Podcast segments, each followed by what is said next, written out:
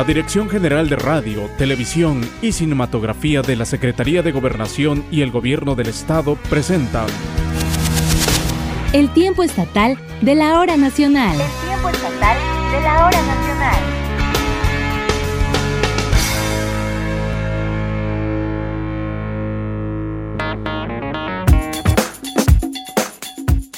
Muy buenas noches a todas y todos quienes nos están sintonizando en esta noche de domingo y le damos la más cordial de las bienvenidas al tiempo estatal de la hora nacional. Al micrófono le saluda Gisela Ramírez Hurtado y a nombre de todo el equipo que hace posible esta emisión, queremos reiterarle nuestro agradecimiento por sintonizarnos. Y esta noche es muy especial. Primero quiero presentarles nuevamente a nuestra amiga Yasmín Yareli, locutora de Amor 89.7 FM, emisora del grupo ASIR, quien nuevamente nos acompaña, nos hace ese honor.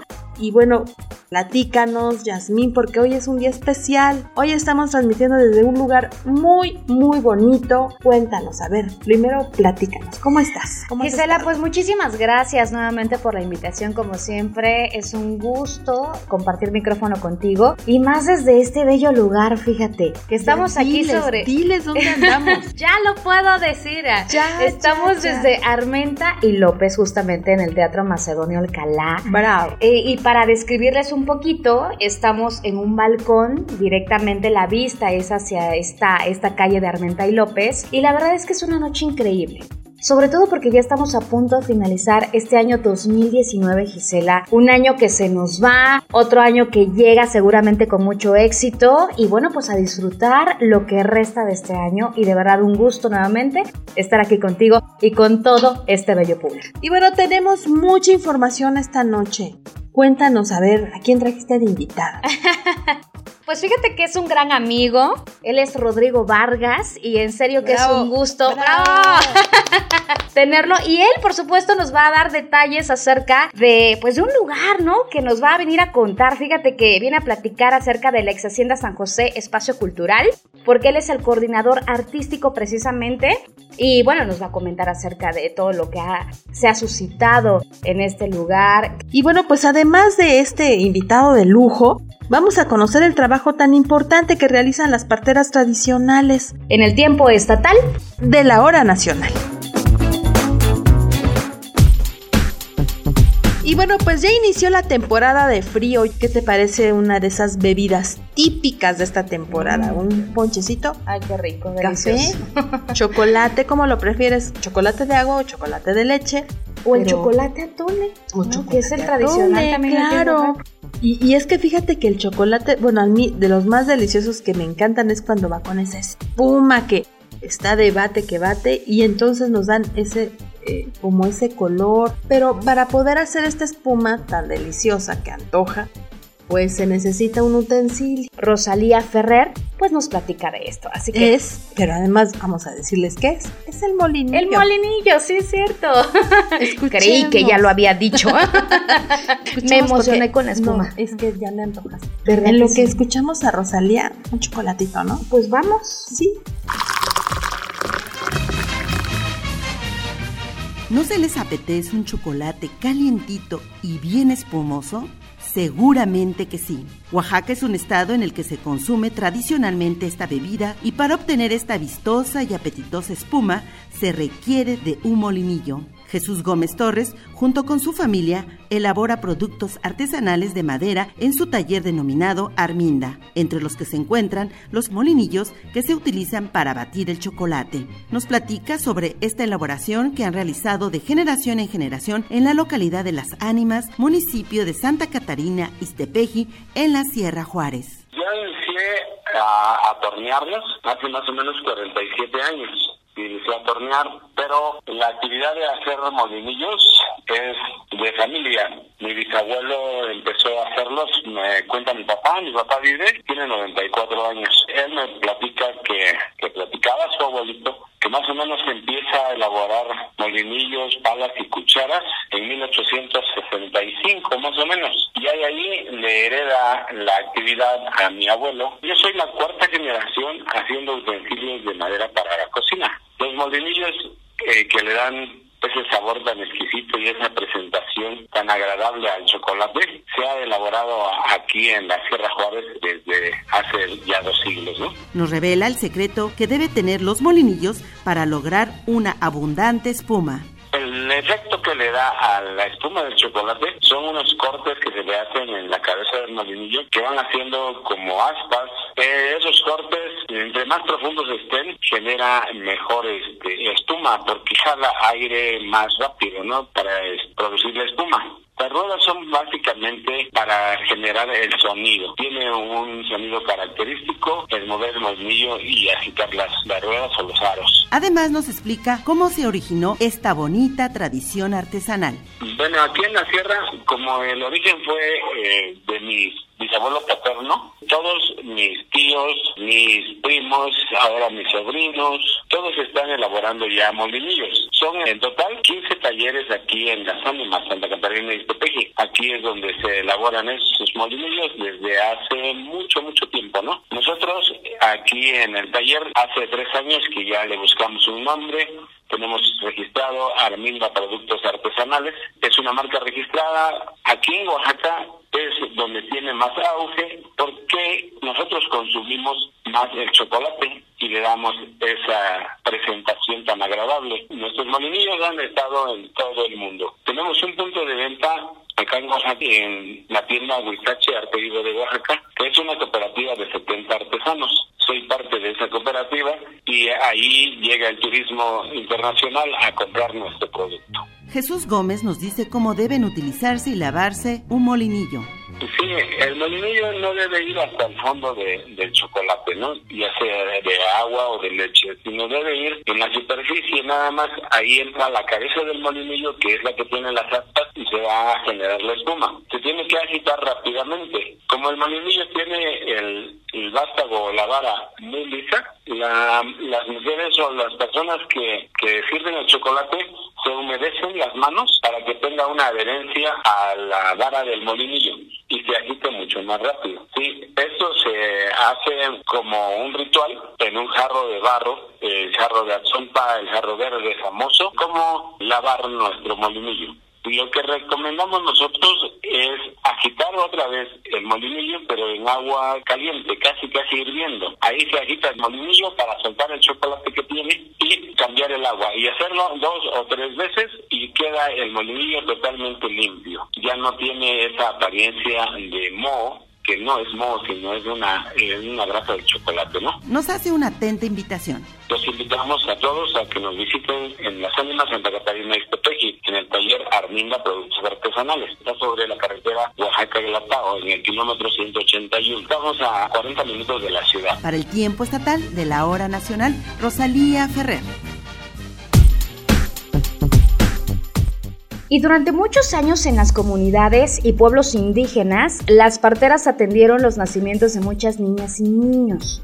Actualmente esta actividad se sigue dando, aunque pues ya son pocas las mujeres que se dedican pues a esta actividad que realmente es de admirarse por el alto grado de responsabilidad que implica y porque la mayoría de mujeres embarazadas han optado por la atención de centros hospitalarios y clínicas.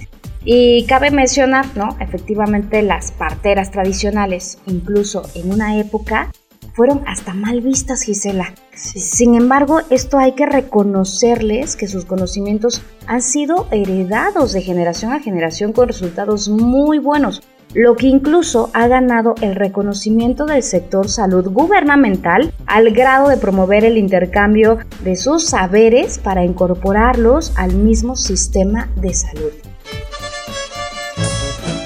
Las parteras es un oficio de carácter ancestral. Son mujeres quienes desde la antigüedad conocen las formas tradicionales de curar de parto, como le llaman. Este trabajo no ha desaparecido porque a estas mujeres aún se les requiere al interior de las comunidades, en donde no hay doctores ni hospitales, e incluso actualmente son estos espacios donde refieren a las pacientes con ellas. Así lo explica la señora Camila Cruz Cruz, y es partera originaria de San Miguel el Grande, quien a sus 22 años inició en este oficio y hoy a sus 80 años sigue ayudando a las mujeres que lo requieren. Y allí manda el doctor que lo compongo bebé, a que está atravesado o que está sentado, cómo está y manda él. Y yo lo compongo, porque sé, porque soy partera. ¿Usted quién le enseñó? Le funda mi abuelita, ella me enseñó lo que aprendí, lo que me enseñó mi abuelita. Otro de los factores por las que las mujeres embarazadas en las comunidades eligen a las parteras ha sido la lengua materna. Escuchemos a la señora Paulina López Morales, ella es partera de San Lucas Chiaviní. Y como nosotros allá en la comunidad hablamos poquito español, pues la gente cogía más a las, a las parteras. Pero llegó un tiempo que estuvo el centro de salud allá en San Lucas, entonces nos metieron la idea de que la partera pues no atiende bien, que es mejor que vayan con los doctores, pero como le digo que hay mucha gente que no habla bien español, entonces confíen más con las parteras porque nos comunicamos en nuestra lengua, zapoteco. Las parteras Camila y Paulina comparten con nosotros las acciones que realizan en el momento que llega una mujer embarazada a sus manos para poder atenderla y en muchas ocasiones aminorar los dolores. Hay mujer que entra hinchazón y doy hierbita, toma y baja nomás hinchazón.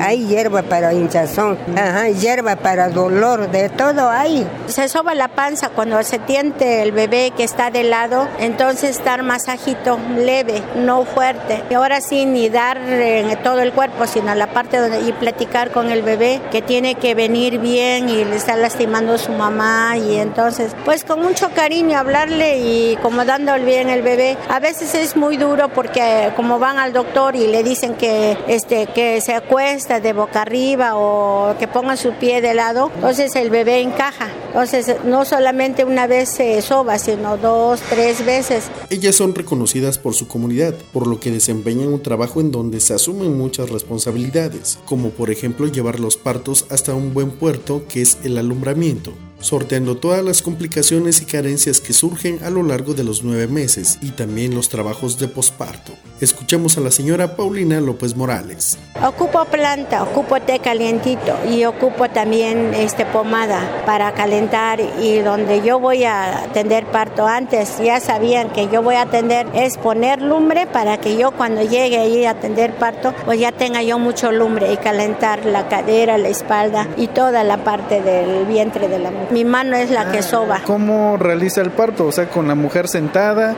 la mujer parada. Hincada. Hincada, con una silla y su esposa abrazándola. Luego se ve cuando el hombre es responsable, cuando quiere mucho a su esposa, pues vamos, y él le da valor. En la actualidad son más mujeres que demandan los servicios de las parteras, al considerar que se realiza un parto humanizado, sin violencia obstétrica y con acompañamiento terapéutico. Además que el servicio de las parteras permite a las mujeres tener una mayor libertad en su cuerpo, mientras que en los hospitales cada vez más se recurre a las cesáreas. Actualmente se ofrecen cursos de certificación de la partería con la intención de cruzar conocimientos científicos y tradicionales. Para el tiempo estatal de la hora nacional, Seth Gabriel Ruiz.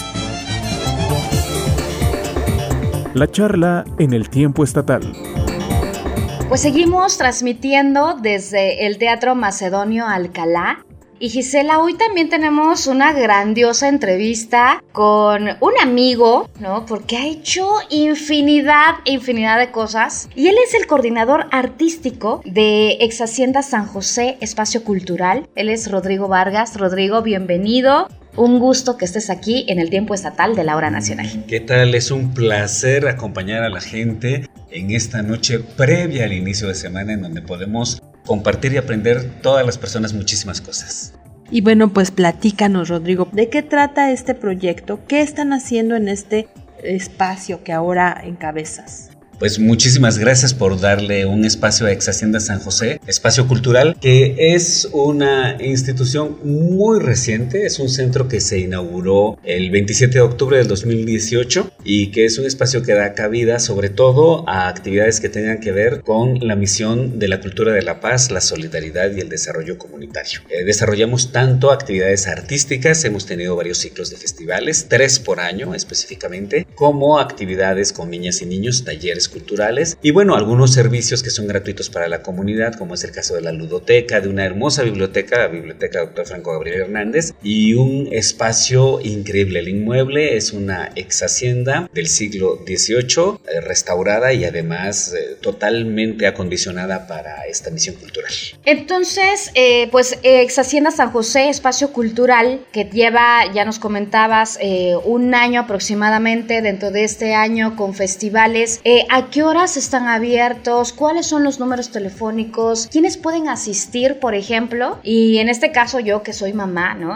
Lo acabas de comentar con la ludoteca, eh, fuera del aire también eh, platicábamos con Rodrigo Gisela, que, que podemos llevar nosotras como mamás también a nuestros bebés, a nuestros niños y que se integren también al arte, que se integren también a todas estas especialidades que, que llevan y, y pues coméntanos un poquito más acerca de ello, ¿no? ¿Cómo podemos llegar? ¿Cómo podemos asistir? ¿Quiénes podemos ir? ¿Y qué encontramos ahorita?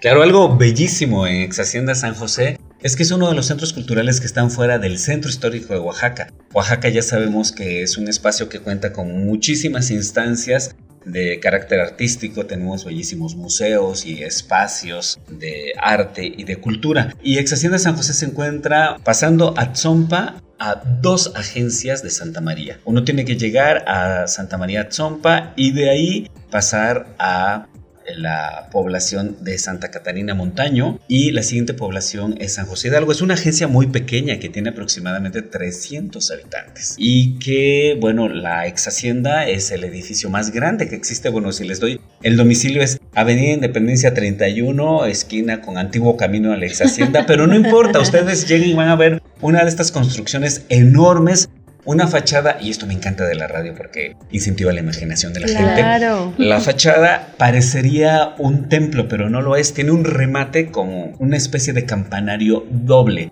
Pero en realidad esa nave enorme es un gavillero, es donde se guardaban los granos que se cosechaban en ese espacio tan fértil que además eh, todavía sigue siendo un, un lugar muy muy verde y desde ahí se puede ver tanto la pirámide principal de la zona arqueológica de Atzompa, que fue una ciudad satélite de Monte Albán de aproximadamente el 450 al 500 después de Cristo, y se ve la zona arqueológica de Monte Albán completita, es decir, tenemos un paisaje cultural desde el 500 antes de Cristo hasta ahora. Bueno, entonces, además de que lo, lo estás retomando como un espacio para compartir, eh, yo creo que es el rescate también de este lugar, ¿no? Darle vida y tan cerca que está y cómo no conocemos todo, ¿no? Es una enorme experiencia porque además el nicho en el que nos encontramos está rodeado de milpas, de personas que van en sus caballos, que llevan sus arados. Esa es la primera gran experiencia cultural. Nos recordaría al Oaxaca de hace 50, 60 años, de cuando pasaba uno la Trinidad de las Huertas y hacia el sur de la ciudad, podía ver eh, las, las, verdes cañas que hay en Candián y son la belleza de aquel lugar, ¿no? Y en este caso eh, tenemos eh, este, esta ex hacienda que, por ejemplo, los fines de semana, los viernes y los sábados, tiene talleres infantiles para niños y niñas y ya a lo largo de dos años, incluso antes de que se inaugurara, hemos tenido talleres de pintura, de dibujo, de máscaras, de piñatas, de fotografía estenopeica. En algún momento les han narrado cuentos y llevado espectáculos a los niños y las niñas. Por ejemplo, Charlie Acecas, que ha sido nuestro colaborador, un gran cuentacuentos. Y también hemos tenido la posibilidad de contar con varios festivales. Inauguramos en 2018 con el Festival Encuentro de Almas, que tuvo la participación de gente de la música, de la danza, del teatro y de la artes tradicionales. Este es un espacio abierto a la comunidad para que nos conozca, para que disfrute del arte, para que pueda leer. También tenemos una biblioteca.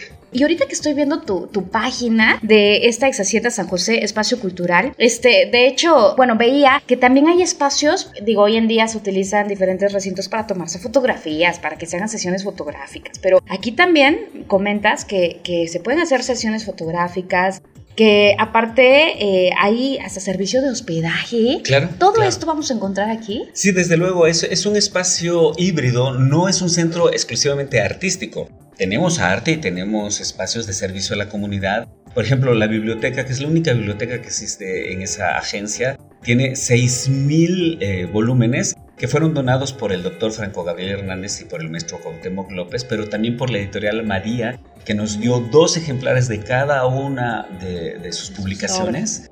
Y también la Fundación Manuel Buendía nos envió a través del licenciado Miguel Sánchez de Armas una parte de una colección que no tiene desperdicio. Y la biblioteca es pública y abierta. Y para sostener digamos esta labor de compromiso social tenemos tres habitaciones bellísimas, bellísimas, decoradas con un gusto exquisito. Me atrevo a decirlo sin ningún pudor. La habitación cielo, la habitación agua y la habitación tierra, donde la gente que quiera pasar en medio del campo y en un espacio artístico un fin de semana o una temporada tiene esa posibilidad. Eh, la restauración que nosotros tuvimos eh, respetó los materiales originales, el adobe, por ejemplo, los aplanados son de adobe con que con tierra de San Andrés, de San Pedro Ixlahuaca y con fibra de agave. Y no se utilizó nada industrial, no hay pintura este, industrial, no hay aditivos, no hay químicos. Y eso nos da un espacio riquísimo como para hacer sesiones de foto. También se, se renta para sesiones de fotografía. Ya hemos tenido quinceañeras, novios y también para pues, eventos sociales, ¿no? Bodas, quinceañeras. Oye, no, pues es que yo creo que estos recintos, por ejemplo, el rescate de estos lugares, de verdad, si no lo hace a lo mejor las instancias oficiales, cuando entra estos grupos colectivos, bueno, hacen maravillas con ellos. Qué bueno que los compartan. Sí, la, la sociedad civil es muy importante para emprender iniciativas de todo tipo. En este caso, Creatividad Comunitaria para el Desarrollo, que es el nombre de la asociación civil, desde hace aproximadamente siete años pues accedió a, este espacio y se reconstruyó prácticamente porque estaba colapsada la hacienda. Todavía conserva su antigua capilla, que fue la primera capilla que hubo en el pueblo y donde estuvo el primer San José, que le da nombre a la población San José Hidalgo, y también eh, las, habitaciones que ocupaba la familia del hacendado. Y nos hemos apoyado, por ejemplo, en el arqueólogo Leonardo Zárate, que también es historiador, para explorar sobre la historia de la hacienda, de lo que producía, de los diferentes dueños y también de todo este corredor importantísimo que tenemos, porque desde San José el Mogote pasando San Lorenzo, todos los etlas, San Lorenzo Cacautepec, este, las, la Zompa y eh, toda esa cuenca alimentó Monte Albán y hay aldeas muy antiguas y hay mucho trabajo arqueológico por hacer. Entonces es un espacio lleno de historia y de gente sensible, proclive por supuesto al arte, a la apreciación o a la producción artística. Ya me imagino la población cómo los recibió porque eh, me imagino que están pues contentos de tener ahora ese atractivo para, para la propia comunidad porque quieras que no, llega uno a un lugar nuevo y donde está la tienda y aunque no quieras vas pasando y vas dejando derrama económica para ese, esa comunidad. Claro, de hecho, en el Festival Encuentro de Almas, el 26 y 27 de octubre, el primer día tuvimos aproximadamente 350 personas, al día siguiente como otras 100.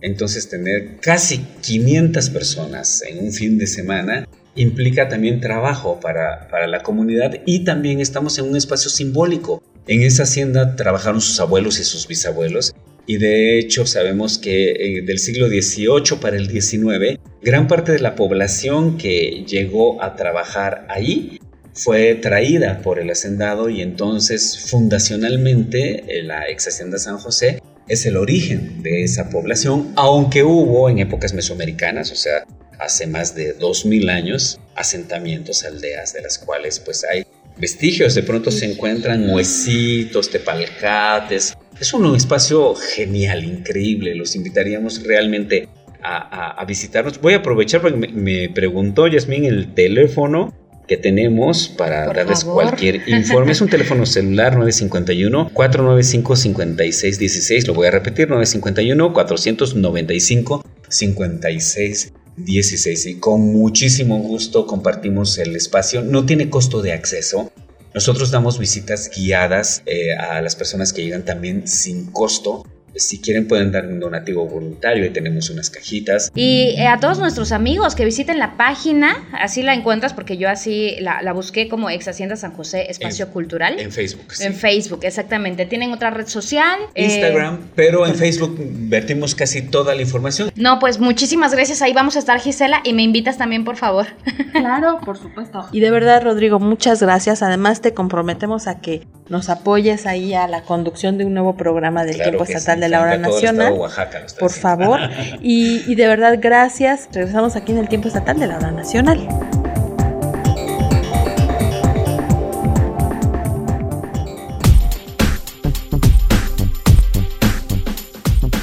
Pues así es, aquí en Oaxaca, jóvenes emprendedores y talentosos han iniciado con la elaboración de productos de belleza que en primera instancia puedan ser benéficos para la salud de quienes lo utilizan, pero también con el medio ambiente al ser biodegradables. Y vayamos a conocer de qué se trata con nuestra compañera Alfa García, quien nos tiene los detalles.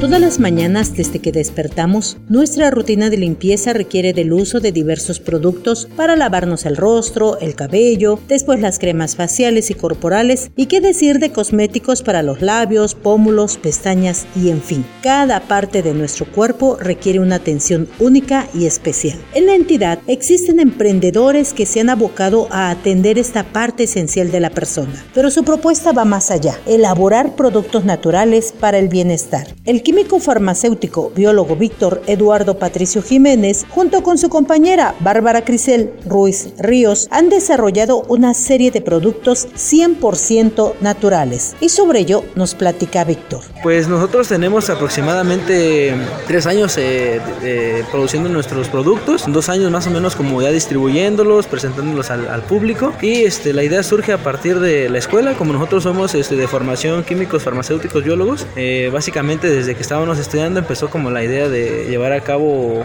eh, un proyecto que tuviera cierto impacto tanto en el medio ambiente como en las personas que lo utilizan. Entonces de ahí surgió la idea de hacer productos 100% naturales, biodegradables y ahorita estamos también tratando de hacer una línea de los empaques de los, de los productos que sean 100% reutilizables o 100% degradables. Los productos naturales son beneficiosos ya que no contienen químicos que pueden dañar la salud, sino por el contrario, abonan los nutrientes necesarios para el cuidado del cuerpo. El beneficio de estos, de tipos de productos es que básicamente lo que tú metes a tu piel o a tu cuerpo, más que nada son nutrientes o, sustancias eh, naturales como eh, aceites esenciales, aceites vegetales, que ayudan a tu piel para un beneficio en particular, para nutrirla, para verla bien, a diferencia de un producto convencional. ¿Por qué? Porque todos los ingredientes que tienen los productos farmacéuticos alrededor, o hay un promedio de más o menos de 15 a 18 agentes químicos que tienen los productos que utilizamos del centro comercial, a diferencia de un producto natural que tiene cinco productos, cinco productos a lo mejor, pero eh, los ingredientes son 100% naturales. Víctor comparte que en este tiempo que llevan desarrollando la línea Biovita, ya cuentan con una variedad de 50 productos que van desde gel, champú, contornos de ojos, protectores solares, jabón de carbón activado, rubores, alargador de pestañas, perfumes artesanales, aceites para masajes, labiales y cremas corporales, entre otros. Afortunadamente reconoce que también el público ha mostrado un gran interés por esta línea de productos nobles con el entorno y la salud. Básicamente, digamos, es muy, muy, muy noble. Estamos empezando a llevar a cabo como pláticas en la cual decimos, digamos, los, eh, los beneficios que tiene utilizar un producto natural, los efectos adversos que tiene utilizar un producto convencional. Y realmente, pues, como la gente se va informando cada vez más o se va este, adquiriendo conocimiento sobre esto, entonces eh, empieza a tener mucho más auge porque la gente empieza a tener más conocimiento realmente de lo que se está poniendo en su, en su piel. Biovita es una marca 100% oaxaqueña, dedicada a la elaboración de productos naturales para el cuidado personal. Su fabricación es artesanal y utiliza ingredientes naturales desde mantecas, aceites, vegetales y aceites esenciales, donde se beneficia a productores oaxaqueños con la compra de los insumos, refiere Víctor. Somos 100% eh, oaxaqueños y los productos están elaborados por oaxaqueños y aquí en Oaxaca. En el caso de, las materias primas, nosotros eh, contactamos a productores que están aquí en el estado. Si estás interesado en adquirir los productos Biovita, puedes acudir al colectivo Oaxaqueando, que se ubica en la calle de Mariano Abasolo, número 218, esquina con Avenida Juárez, en la capital oaxaqueña. Para el tiempo estatal de la hora nacional, Alfa García.